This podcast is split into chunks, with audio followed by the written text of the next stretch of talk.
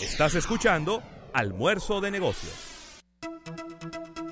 Entérate de las últimas noticias relevantes del mundo de los negocios, locales e internacionales, en esta portada de negocios. Bien, y recordando como cada día descargar nuestra aplicación, tanto para Android como para iOS. Colocas el nombre del programa, Almuerzo de Negocios, ahí la descargas y puedes escuchar todos nuestros episodios. Mira, eh, Carlos Almanza, la publicidad. La publicidad en redes sociales sigue ganando terreno y a nivel de inversión ya está pasando por la derecha a los medios impresos. Ay, o sea, en la carrera ya, ya, ya se le puso paralelo. Le está pasando por, le, está cruzando. Eh. Asimismo, este año la inversión en medios ascenderá a un total de 87.680 millones. Esto, esto es en México, ¿eh? Sí, Estamos hablando en México, donde esta inversión eh, será de, en medios impresos, será de, digo será porque el año no ha concluido. Sí, sí. Será de 69 eh, mil millones de pesos mexicanos. El peso debe andar, ¿cómo está? 15 por 1 al 20 por 1. Vamos a revisar. Déjame buscarla. Vamos a revisar cómo, el cómo- cambio de la moneda, peso mexicano, eso. sí. Si nos vamos a redes sociales, 84 mil millones de pesos mexicanos es la inversión publicitaria por parte de las marcas en este año 2019. Mira cómo, cómo en México los buscadores están en la segunda posición con 107 mil millones de, de pesos mexicanos invertidos.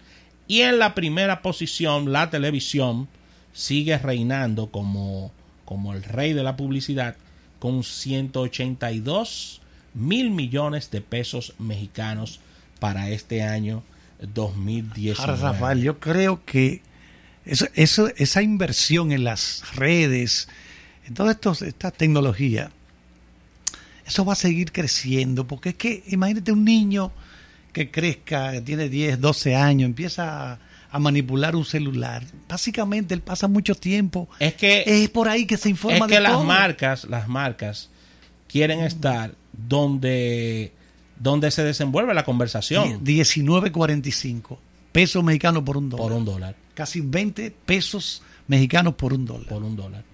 Así que estamos hablando, vuelvo y repito, de que las, la publicidad en medios impresos fue, fue de 66, nue- 69 mil millones de pesos mexicanos y la de redes sociales aumentó a 84 mil eh, millones de pesos mexicanos, lo que ya coloca en la tercera posición a las redes sociales como en esta mezcla de medios en una tercera posición. Así que sigue, sigue reinando la televisión como el medio donde más, donde más las personas, eh, sobre todo en México, están invirtiendo. Es efectiva la televisión porque un país de ciento, ¿cuánto? 120 millones 120 de millones de personas. sí. Más o menos.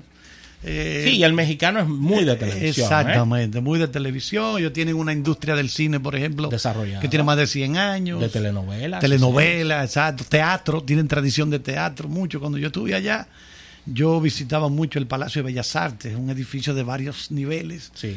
Y yo, yo dije, bueno, ¿y cuánto tiempo tiene esa obra? No, más seis meses. ¿Cuándo tú has visto en este Seis país? meses. Seis meses, años, duran años. Increíble. Duran años con un, porque hay tradición.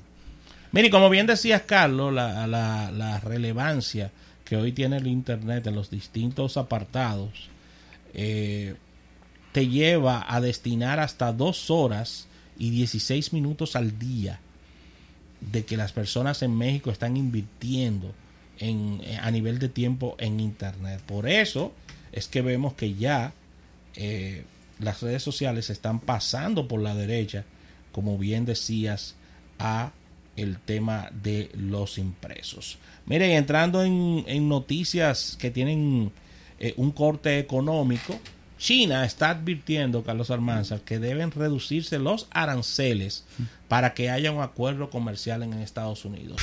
Con esa información, creo que se dificulta bastante la firma de la fase 1 del acuerdo entre China y Estados Unidos. Pero, está-. Donald Trump no acaba de decir que se olviden de acuerdo hasta después de las elecciones del 2020. Y ayer mismo leíamos que muchas empresas medianas norteamericanas, estadounidenses, que operan en China, están sacando operaciones de China. Porque le está afectando mucho y ellos no pueden prolongar un tiempo de no producción, de no venta. Entonces están buscando otros mercados asiáticos cercanos a China, pero buscando sacar, porque no, no van a aguantar. No van a aguantar. Eso, yo no sé, eh, eh, lo hemos dicho anteriormente, es un asunto de que cuando tú tienes una guerra comercial, tú me pones impuestos a mis productos, pues entonces yo le voy a poner gravámenes a los tuyos. Entonces ninguno va a vender nada. Yo entiendo que a la larga eso se tendrá que resolver. Sí, lo que sucede es, a ver, tú lo, tú lo habías dicho varias veces en el programa. Si todo seguía como iba o si todo sigue como va, la economía más importante del planeta sería la China. Exactamente. Donald Trump tiene dentro de sus dentro de sus metas detener Ese avance. ese avance. Y en una guerra comercial, ya lo hemos analizado aquí en el programa, quien sale más perjudicado a mediano plazo son los chinos.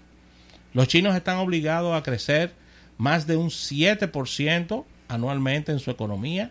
Este año no cumplieron eso y definitivamente ellos son los que los que salen más lacerados en toda en toda esta situación y la economía interna de los Estados Unidos va bien. Sí, sí. Un desempleo bajo, Está, está- exacto. los índices se mantienen en niveles récords. Sí. No hay hay hay crecimiento económico, No, no, y- y no ahora- quizás como el prometido por Trump, pero hay crecimiento Sí, por económico. ejemplo, la industria del carbón, Trump prometió que eso iba a, no ha cambiado. Y, y está de capa caída, porque cada vez hay menos plantas que utilizan ese carbón mineral.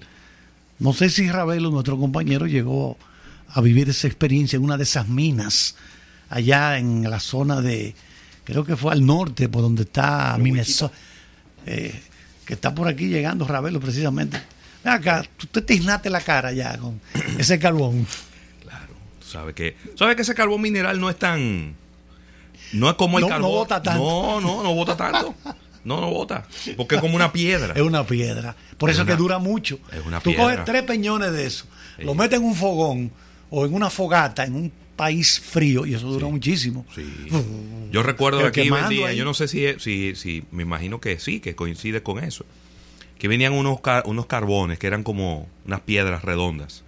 Entonces, en vez de tú echar eh, carbón de leña Sí, sí. en el barbecue, tú Carbón vegetal. Carbón vegetal, tú le pones varias de esas piedras, lo prende con gas, se enciende ese carbón y después tú apagas el gas. Entonces tú sigues cocinando con, tu, con esa piedra que está como un tizón. Eso es un palo. Claro. Así que ya lo saben, esta posible firma de este acuerdo entre Estados Unidos y China está temblando debido a que Donald Trump no está en eso. Así que con esta información cerramos esta portada de negocios del día de hoy. Al retorno venimos con capítulo bursátil y aquí tenemos ya a nuestro compañero José Luis Ravelo ¿Y ese quién es? que va a dar la hora en breve.